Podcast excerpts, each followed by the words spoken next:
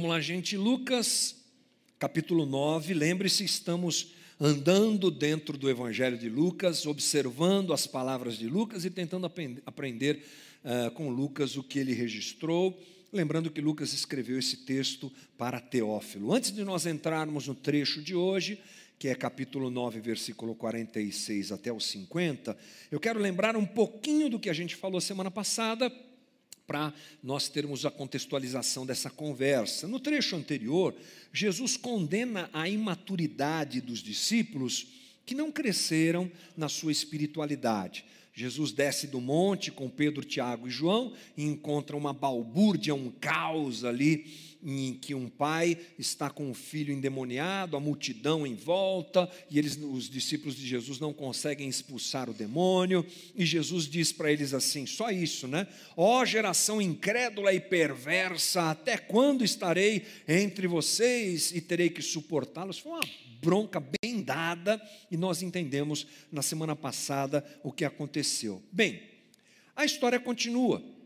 E Lucas, logo em seguida, registra outros dois incidentes muito fortes que nos dão a sequência da conversa da semana passada. Sim, hoje nós continuaremos falando sobre essa imaturidade dos discípulos que é apresentada nesses dois trechos que nós leremos já já.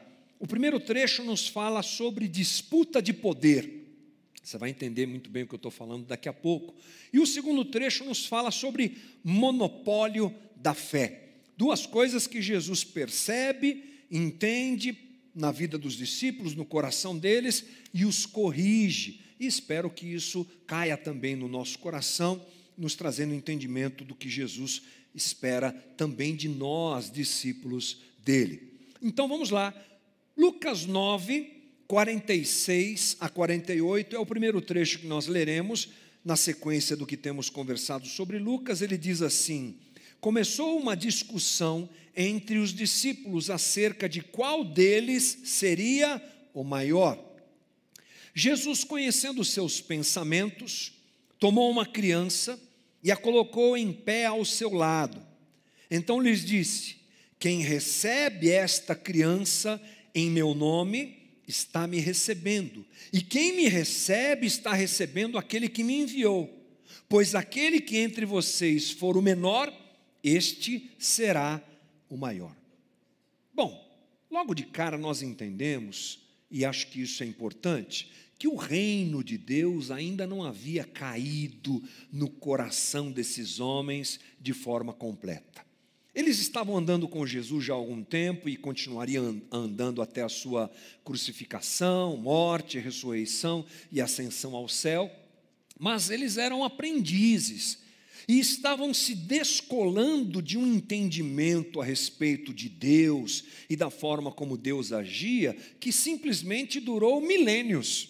Esses homens eram descendentes direto de tudo, diretos de tudo aquilo que Deus havia feito no Antigo Testamento.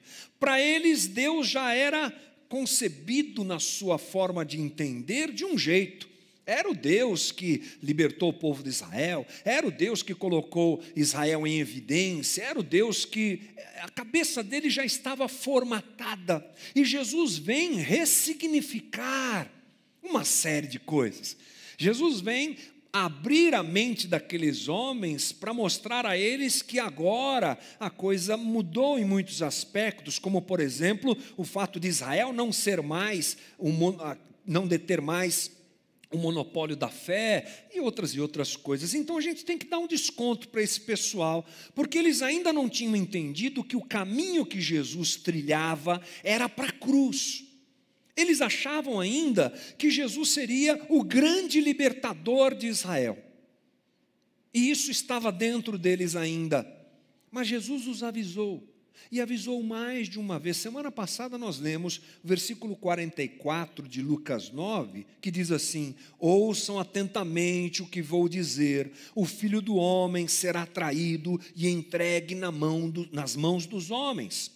Mas eles não entendiam. Olha só o que está aí o que isso significava. Era-lhes encoberto para que não o entendessem, tinham receio de perguntar-lhe a respeito dessa palavra. Jesus dizendo: Eu vou morrer, eu estou indo para a cruz. Mas eles assim não entendiam, fingiam que não entendiam, e vamos lá, é um tal de me engana que eu gosto, que está tudo certo, né? Mas essa ideia de poder era muito forte na cabeça deles ainda. O controle, a vingança, o poder, Agora chegou aquele que vai libertar a gente desse império romano. Poxa vida, oprimidos que estavam e oprimidos como viviam, a coisa que mais queriam era que o Império Romano fosse vencido por algum Messias que se apresentasse. E Jesus, fazendo milagres, falando o que falava, era um candidato para isso, na cabeça deles, é claro. O que eles esperavam não era um Jesus que se sacrificaria, eles esperavam um Jesus que exercesse poder, que exercesse controle, que vingasse Israel, no caso dos romanos. Os discípulos, inclusive, caminham durante muito mais tempo do que a gente imagina com essa cabeça, com essa formatação. Olha só que interessante. Lucas 24, 21 nos mostra uma conversa entre Jesus e os seus discípulos no caminho de Emaús. Já ouviu falar dessa história? Sim, Jesus morre, ressuscita e começa a aparecer para os discípulos. Ele já tinha morrido, gente. Olha que loucura. Já tinha morrido, mas a cabeça deles ainda era essa. Olha o que diz o Lucas, lá em Lucas 24, 21. E nós esperávamos que, que era ele, queria trazer a redenção a Israel. Jesus já tinha morrido, já tinha ressuscitado e tinha discípulo ainda pensando é, que Jesus falhou porque ele morreu na cruz. Ou seja, vamos dar um desconto, porque esses discípulos realmente demoram para entender esse processo. E Jesus vai corrigindo a eles. Jesus vai exortando, Jesus vai ensinando. Não é isso. Eu vim para morrer, eu não vim para fazer o que os reis humanos fazem. Eu não vim para vencer e levantar um exército, eu vim para fazer outro caminho. Meu caminho é o caminho da cruz. E vocês, discípulos, precisam seguir esse caminho comigo. Essa é a tônica dessas conversas. O valor do reino dos homens, os valores do reino dos homens, poder, autoridade, imposição, ainda estava no coração desses homens. E nessa discussão, o que acontece? Jesus é, está com eles, logo depois daquilo que eu disse, expulsam demônio, tá, tá, tá, Jesus é, repreende eles, começa uma discussão. E qual era a discussão? Quem será o maior entre eles? Ou seja, a coisa era mais séria do que a gente pode imaginar. Olha só o que diz o 46. Começou uma discussão entre os discípulos acerca de qual deles seria o maior. Jesus, conhecendo o coração, ou melhor, os seus pensamentos, tomou uma criança e a colocou ao seu lado. Sabe o que é interessante aqui, gente? No texto original grego, a palavra discussão e o termo conhecendo os seus pensamentos é a mesma. Dialogismos. Isso quer dizer o quê? Essa palavra, ela pode ser usada para essas duas situações. Quer dizer, ela pode ser usada para expressar uma discussão entre pessoas, uma uh, dificuldade de se chegar num acordo, não é? Uma divergência de opiniões, mas ela pode ser usada também para expressar o que está no coração de alguém, como uh, aquilo que aconteceu com Jesus. Então veja que coisa interessante: o que eles falam está no coração deles sai para fora o que está no coração deles. E não há dúvida de que Lucas, ao usar essa palavra, quer dizer isso. O coração deles ainda estava enraizado num jeito de ver Deus como um Deus todo-poderoso que vai passar por cima de todo mundo, que vai matar todo mundo, que vai acabar com todo mundo, que vai chegar com poder e glória para pisar em todo mundo. E Jesus está dizendo: não, não é assim que funciona. No meu reino, essa o maior é o menor. No meu reino, as coisas não acontecem por imposição. No meu reino, as coisas acontecem por amor. Mas a gente deve se lembrar e dar também um desconto ainda maior para os discípulos, porque essa coisa do controle da disputa de poder está enraizada em nós, né? Nós somos assim, me refiro a seres humanos. O ser humano ele é assim. Lembre-se, inclusive, que na ação da serpente lá no Éden, ela evoca isso no coração de Adão e de Eva. Ela evoca controle. Quer ver? Vamos dar uma olhadinha em Gênesis 3, 1. Ora, a serpente era o mais astuto de todos os animais selvagens que o Senhor Deus tinha feito. E ela perguntou à mulher: olha só a interpretação né, é, deformada da conversa. Foi isso mesmo que Deus disse? Não comam de nenhum fruto das árvores do jardim. Como assim? Ô mulher, foi isso mesmo que Deus disse? Vocês não podem comer nada? Provocando o coração de Eva ao controle, ao poder, a determinar o que ela devia fazer ou não. O texto continua: respondeu a mulher à serpente: Podemos comer do fruto das, árvores do jardim, mas Deus disse: Não comam do fruto da árvore que está no meio do jardim, nem toquem nele, caso contrário vocês morrerão. Aí vem de novo a serpente disse a mulher, disse a serpente à mulher: certamente não morrerão. Deus sabe que no dia em que dele comerem, seus olhos se abrirão e vocês serão como Deus, conhecedores do bem e do mal. Vocês terão controle. O pecado inicial que a humanidade comete é justamente uma ação da parte da serpente para que Eva e para que Adão quisessem ter controle e quisessem impor a sua vontade a Deus. Não, não sejam submissos a Deus, não, não precisa ser. Come aí desse fruto proibido que vai dar tudo certo. Vocês vão ser como deuses, inclusive, ou como Deus.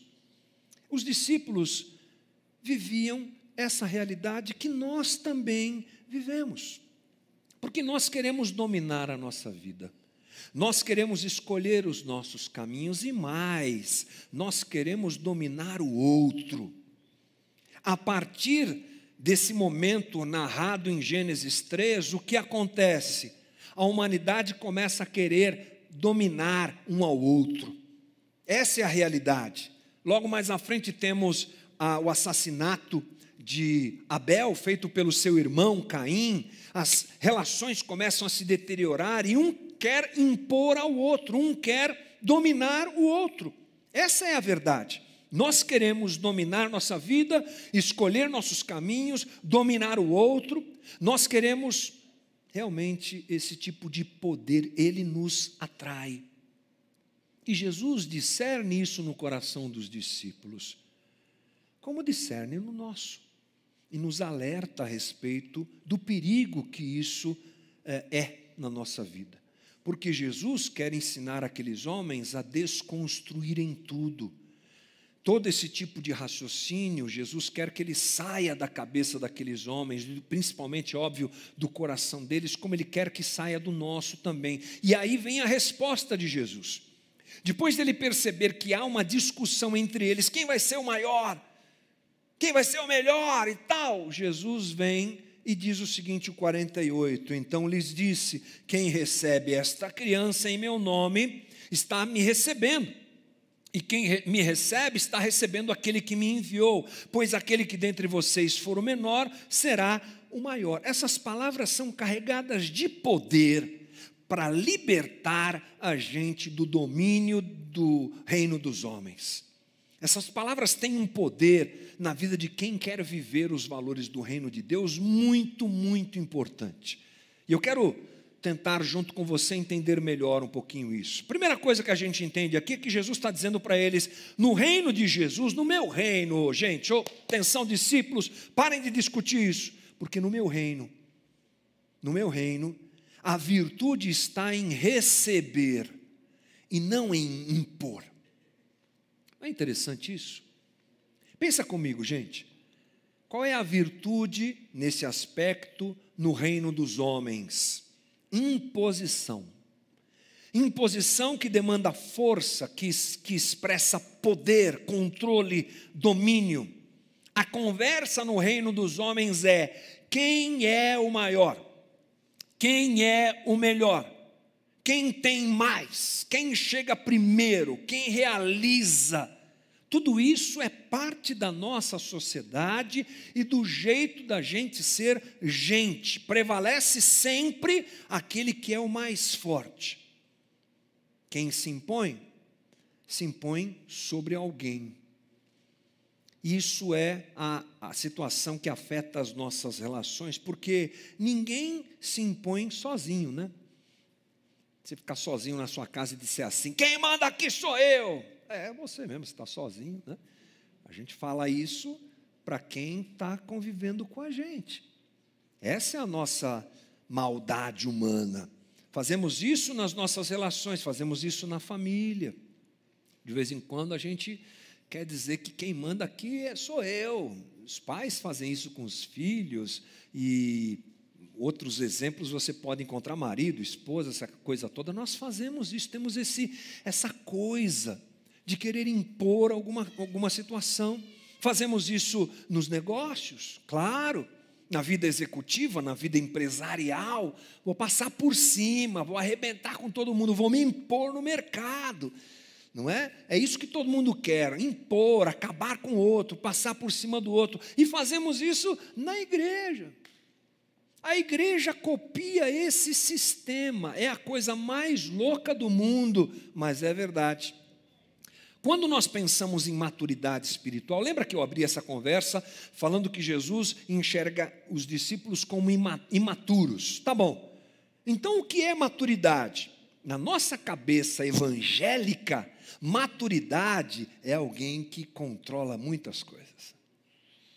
Ah, aquele irmão ele é muito maduro, aquele líder, olha só quanta gente ele alcança, quantas coisas ele faz, como ele coordena tudo, como ele impõe. A gente imita esse processo, esse sistema de forma esquisita.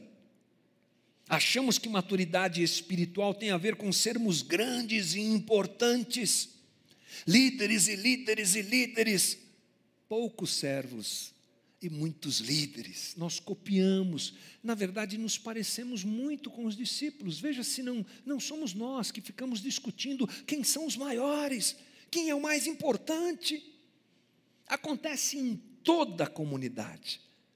Naquelas em que esse sistema hierárquico é a opção de existir, onde você tem uma liderança que mandou, capou, e até mesmo em comunidades mais tranquilas com relação a isso, como a nossa, porque está em nós. Isso está em nós. Vamos subir na estrutura e vamos impor a nossa vontade. Mas no reino de Jesus, a virtude está em receber e não em impor. Ele pega uma criança, como você leu comigo, coloca ao seu lado e diz assim para os discípulos: oh, oh, vamos parar com essa bagunça aí. No meu reino, quem recebe uma criança recebe a mim.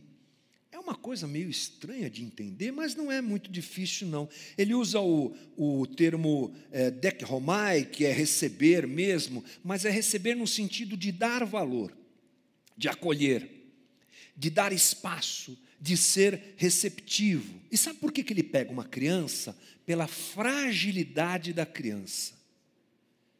Não é pela, uh, por qualquer outra coisa, é pela fragilidade.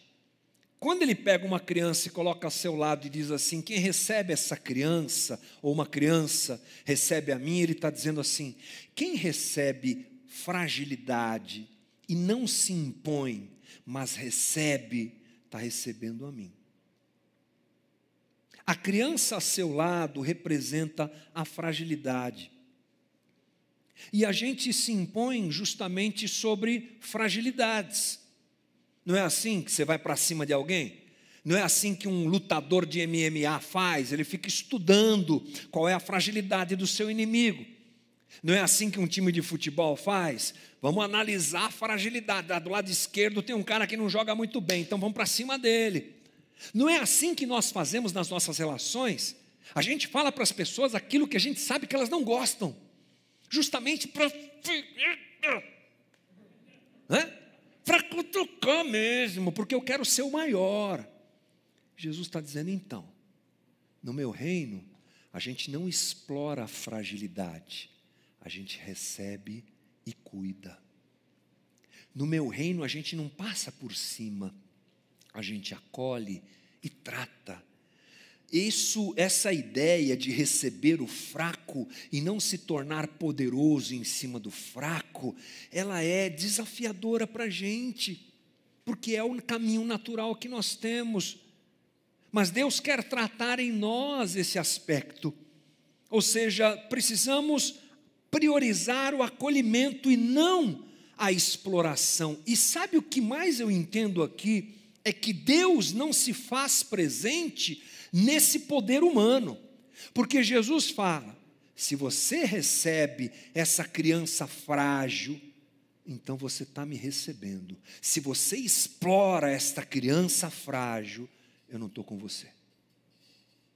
No exercício do poder humano, no controle e na imposição, você não encontrará Jesus. Jesus está no acolhimento do fraco. Jesus está na percepção da fraqueza alheia que é acolhida por nós. Aí ele está presente. E se ele está presente, Deus está presente também. Nós às vezes ficamos encantados com movimentos gigantes ligados a Jesus. E eles acontecem, gente, não é só agora. Isso não é uma crítica ao que você vê agora no Brasil. Isso é uma realidade da história do Evangelho. Sempre aparecem movimentos usando o nome de Jesus que controlam pessoas. Eu estive lá 20 anos. Fui controlado e controlei. Mas hoje eu entendo que essa ação de controle de imposição, essas máquinas de moer gente, elas não têm o aval de Jesus. Jesus está lá, Jesus faz, é a sua graça, misericórdia, mas esse sistema. Jesus está no acolhimento do frágil. Deus não está presente na exploração. Deus não está presente no preconceito. Deus não está presente na imposição, no controle. Deus não está presente nisso, gente. Os discípulos estavam loucos, fomentados pelo seu coração corrupto, igual ao nosso brigando um com o outro, quem mais, quem vai ser o maior. Jesus está dizendo para eles: ó, se continuar essa briga aí, não tem nada a ver comigo esse negócio aí não. Isso é coisa do reino dos homens. Vocês querem servir a, ao reino dos homens? Ok. No meu reino a coisa é invertida. Outra coisa é que Jesus deixa claro essa inversão, aproveitando o link aqui. E se você parar para ler os discursos de Jesus, olha, se você é crente há pouco tempo, ou mesmo há muito tempo, eu te desafio, leia o que Jesus diz. Se a gente entender o que Jesus diz, já é um avanço, irmão, impressionante. Compra aquela Bíblia que tem a letra vermelha, já viu? Tudo que Jesus fala está na, naquela Bíblia escrito em vermelho. E leia o que Jesus disse só. Rapaz, você vai perceber o seguinte: Jesus inverte as coisas. Jesus torce tudo, Jesus muda tudo, Jesus ressignifica tudo. E ele diz, deixa isso muito claro no 48, finalzinho do trecho que a gente leu. Pois aquele que entre vocês for o menor, este será o maior. O que, que é isso, gente? Que reino louco é esse? É o reino de Deus. Quer ser maior? Seja menor, porque o maior no meu reino é só o menor. Tem a ver com o quê? Com servir e não explorar. E o incrível da parte de Jesus é que você nunca encontrará Jesus te pedindo alguma coisa, te direcionando para algo que ele não fez. Jesus não é aquele líder que diz assim: é, faz o que eu mando, mas não faz o que eu faço. Manda quem pode, obedece quem tem juízo. Jesus não tem essa porque é o que Paulo explica lá em Filipenses 2. Olha só, versículo 5: Seja a atitude de vocês a mesma de Cristo Jesus, seja a atitude de vocês a mesma, copiem Jesus, façam igual a Ele. O quê? Que, embora sendo Deus, não considerou que o ser igual a Deus era algo que devia pegar-se, mas ele se esvazia a si mesmo vindo a ser servo, tornando-se semelhante aos homens e sendo encontrado em forma humana, humilhou-se a si mesmo e foi obediente até a morte e morte de cruz. Portanto, a gente aprende que é preciso rejeitar o modelo de imposição do reino dos homens A nossa maturidade espiritual não, não está em ser grande e poderoso, mas em ser servo. Essa que é a marca de uma maturidade espiritual, é servir. Eu sempre digo aqui para alguma para a nossa liderança de forma geral, para os nossos voluntários, que a nossa comunidade seja marcada por uma liderança que serve, como Jesus serviu aos seus discípulos. Essa é a nossa convocação e esse é o nosso caminho, não imposição, não exploração da fragilidade alheia, não querer ser grande, mas ser o que serve, porque esse é o caminho de Jesus para nós. A pergunta é: estamos prontos para isso? Estamos prontos para isso? Mas o texto continua. E agora, Jesus corrige a ideia de monopólio da fé que os discípulos tinham. Versículo 49, Lucas 9, 49, disse João, é na sequência do texto, tá, gente? Mestre, vimos um homem expulsando demônios em teu nome e procuramos impedi-lo, porque ele não era um dos nossos. Aí Jesus diz: Não, impeçam, não impeçam, disse Jesus, pois quem não é contra vocês é a favor de vocês. João, ele diz que repreendeu alguém que estava expulsando demônios, ele diz com a boca cheia, pelo menos é o que eu leio aqui, né? A interpretação é por conta e risco de cada um, né? Ele não era um dos nossos. Todo invocadinho, todo bravo, porque alguém que não era discípulo ligado a Jesus estava expulsando demônios. Você percebe um ele em nós aqui claramente, né? Ele não era um dos nossos, eles e nós. A nossa imposição e controle, ela chega ao ponto de nós querermos controlar o que Deus faz. E era o que João, infelizmente, aliás, João é um discípulo muito sucinto, as, suas aparições são muito é, pequenas dentro do texto dos sinóticos. Mas agora ele aparece, aparece aqui, dá uma bola fora imensa, né? Separando eles e nós, e querendo dizer que tomou as dores de Deus, e querendo dizer que ele controlava o que Deus queria fazer. Um Deus que é controlável, gente, não é Deus, mas uma invenção nossa que nós manipulamos segundo o nosso desejo. E João estava meio que indo por esse caminho. Eles não, só nós. Como assim? De quem é o reino? Dos discípulos ou de Jesus? É de Jesus o reino. Quem é, de quem é o reino? É de Deus o reino, não é meu é de Deus. E fico eu tentando dizer para Deus o que, que ele tem que fazer? É, nós aqui é bom, porque nós aqui estamos com Jesus. Aí para fora eu não sei como é que é. Eu não... Nós adoramos fazer isso. Nós esquecemos da própria soberania divina em todas as coisas. Jesus diz: não impeçam, pois que quem não é contra a gente é do lado da gente, está tudo certo, está no mesmo time o controle de Deus ou das coisas que Deus faz é de Deus e não nosso. A gente tem um sistema litúrgico pretensioso que mostra muita imaturidade. Essa ideia de sistematizar Deus, Jesus estava já tirando da cabeça dos discípulos quando ele corrige João. E a gente adora sistematizar Deus. Se for fazer seminário de teologia, você vai passar pela matéria chamada sistemática, teologia sistemática, que é muito útil para você aprender algumas coisas sobre temas da Bíblia, mas é muito complicada quando você acha que aquela é a maneira que Deus age só. Sabe, você criar uma cartilha, é, Deus age assim, ó, cinco pontos, dois mandamentos, é, isso aqui, ó, ele faz isso, ele faz assim. Ah, nós estudamos a vida toda a teologia e a gente sabe muito bem que Deus ele age assim. Colocamos Deus no nosso sistema e queremos controlar Deus. Não se esqueça de quem é Deus. Não se esqueça que Deus é Deus. E a gente fica querendo dizer o que é que Deus tem que fazer, onde Deus está e como é que ele tem que fazer. Isso é imaturidade.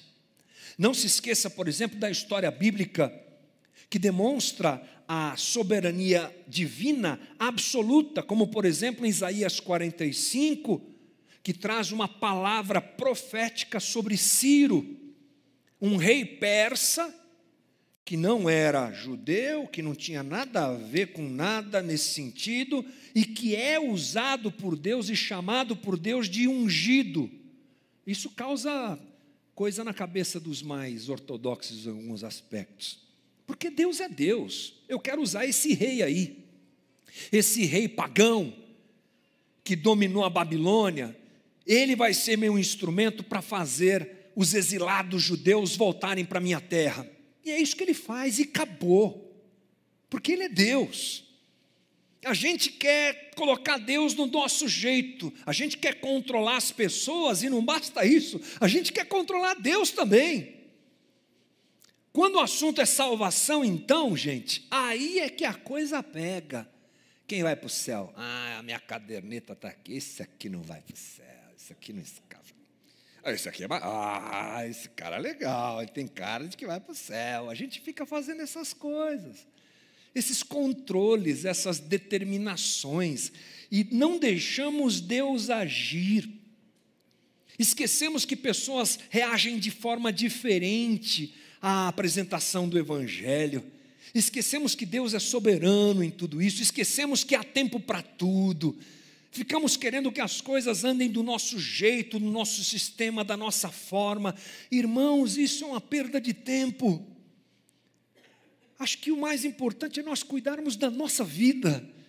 E se você é alguém vocacionado a cuidar dos outros, cuide dos outros, mas não determine o que acontecerá e não tente ir por esse caminho, porque Deus é soberano. Faça a tua parte, Deus é soberano. E se prepare para surpresas, viu, gente? Mateus 7, 21.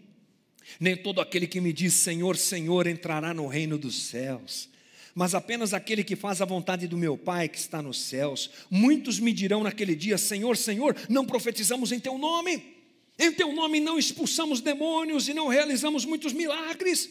Então eu lhes direi claramente: nunca os conheci. Afastem-se de mim, vocês que praticam o mal. Vamos deixar Deus ser Deus?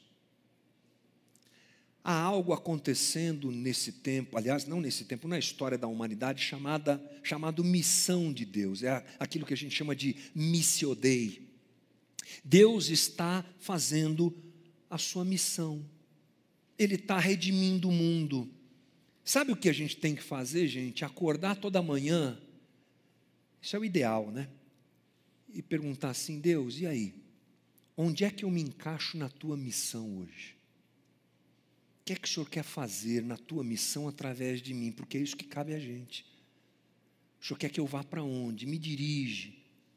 E deixar Deus dirigir e fazer é o ideal, é o adequado. Isso é maturidade, é essa rendição a Deus, não o controle nem de gente, nem do próprio Deus e nem da minha espiritualidade.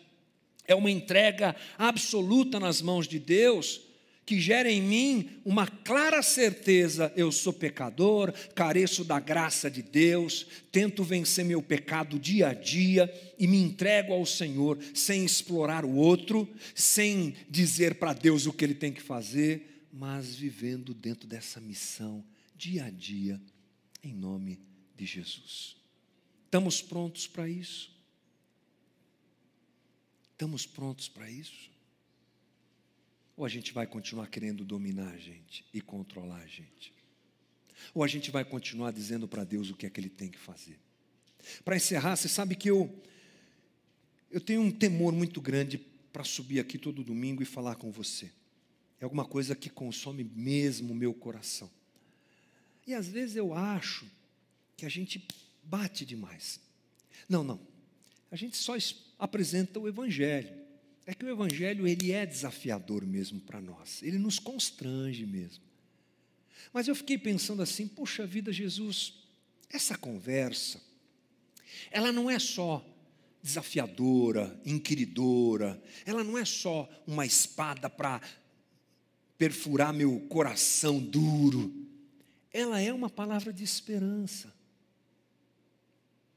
Ela é uma palavra de conforto. Como assim? Sim, Principalmente se você é um desses que quer viver a simplicidade do reino.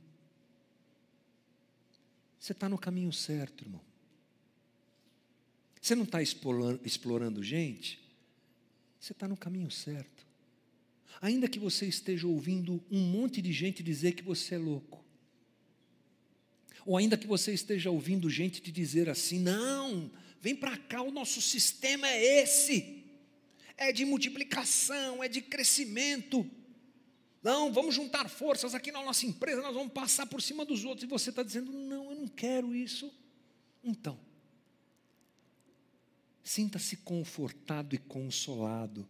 Você está andando no caminho certo. O caminho do reino é do amor à fragilidade do outro. O caminho do reino é a entrega da nossa vida a Jesus para que Ele faça o que Ele quiser e onde Ele quiser e do jeito que Ele quiser. O caminho do reino de Jesus é aquele que nos surpreende, porque de repente acontece um movimento de Deus na vida de alguém que você nem esperava. E Deus está usando isso, está usando aquilo, está usando aquele, está usando esse. É problema de Deus. Cabe a nós nos permitirmos viver dessa maneira. Então, irmão, se alegra.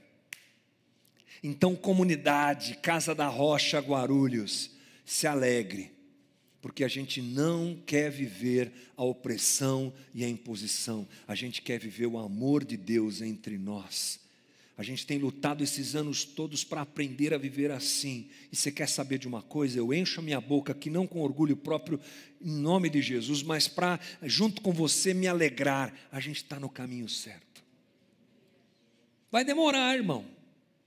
Se a gente batesse, talvez a gente tivesse mais voluntários na comunidade. Se a gente batesse e apresentasse um pedido de dinheiro aqui mais forte para você, talvez a gente não tivesse as dificuldades financeiras que a gente tem.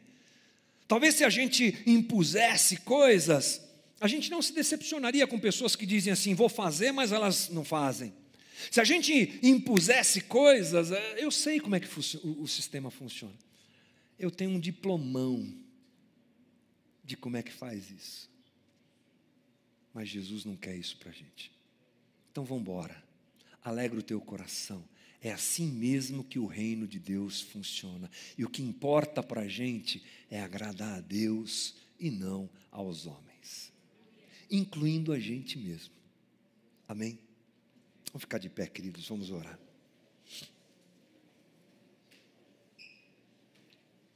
Eu me sinto desafiado hoje a amar mais a tua fragilidade eu me sinto desafiado a não ser um líder que oprime pessoas. Eu me sinto desafiado a ser alguém que se rende à vontade de Deus e que deseja que Ele opere do jeito que Ele quiser operar. É assim que eu me sinto e espero que você saia daqui hoje assim. Inspirado por essa palavra, a ser aquele que agasalha a fragilidade e não oprime o outro. Vamos orar, gente. Querido Jesus, que manhã boa que o Senhor está nos dando aqui. Eu te agradeço, porque o Senhor é Deus bom, Deus que não esconde o teu desejo, a tua direção para nós, Deus que não diz, andem com as suas próprias pernas, não, mas é um Deus que pega pelas nossas mãos e nos encaminha para a gente entrar cada dia mais dentro do teu reino, vivendo a realidade do teu reino. Eu quero, em primeiro lugar, te pedir perdão, Senhor, por todas as vezes que eu e meus irmãos aqui, nós, discípulos teus, oprimimos. Se nós fomos opressores, tem misericórdia, Senhor. Se nós quisermos, quis, tivermos o desejo de sermos grandes, tem misericórdia de nós, Jesus se nós tivermos o desejo de oprimir e explorar o outro e diminuir o outro para que nós crescêssemos, tem misericórdia. Toda vez que a gente faz isso, tem misericórdia de nós.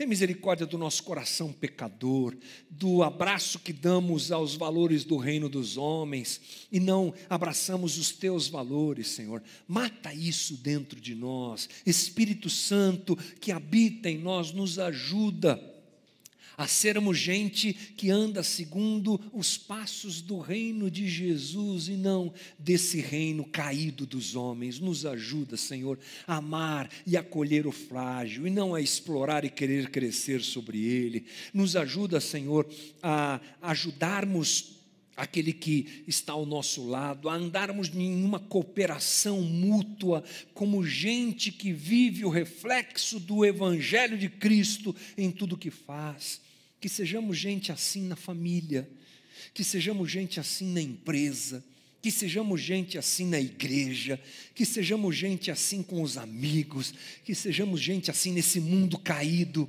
e que mostremos este evangelho, que é o evangelho do acolhimento e não da exploração em tudo que nós fizermos. Jesus, toma conta da nossa vida, faz o que o Senhor quiser e nos dá a perspectiva de que o Senhor é soberano sempre, que o Senhor está agindo, que a tua missão está além do que nós entendemos. Nós só queremos fazer parte disso.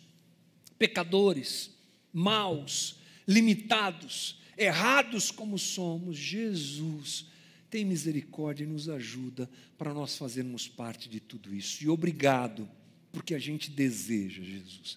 Nós queremos nós queremos, eu quero ser cada dia mais esse que serve, eu quero ser cada dia mais esse que acolhe, eu quero ser cada dia mais esse que entrega o reino nas mãos de quem é Senhor do reino.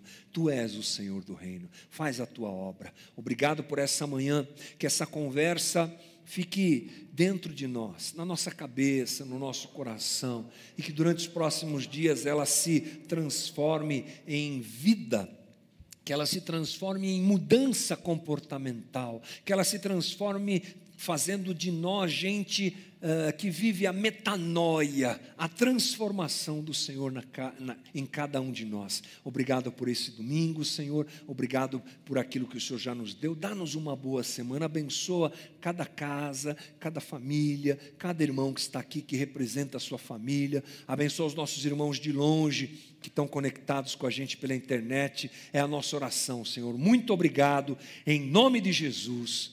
Amém, gente. Deus nos abençoe. Amém. Bom domingo.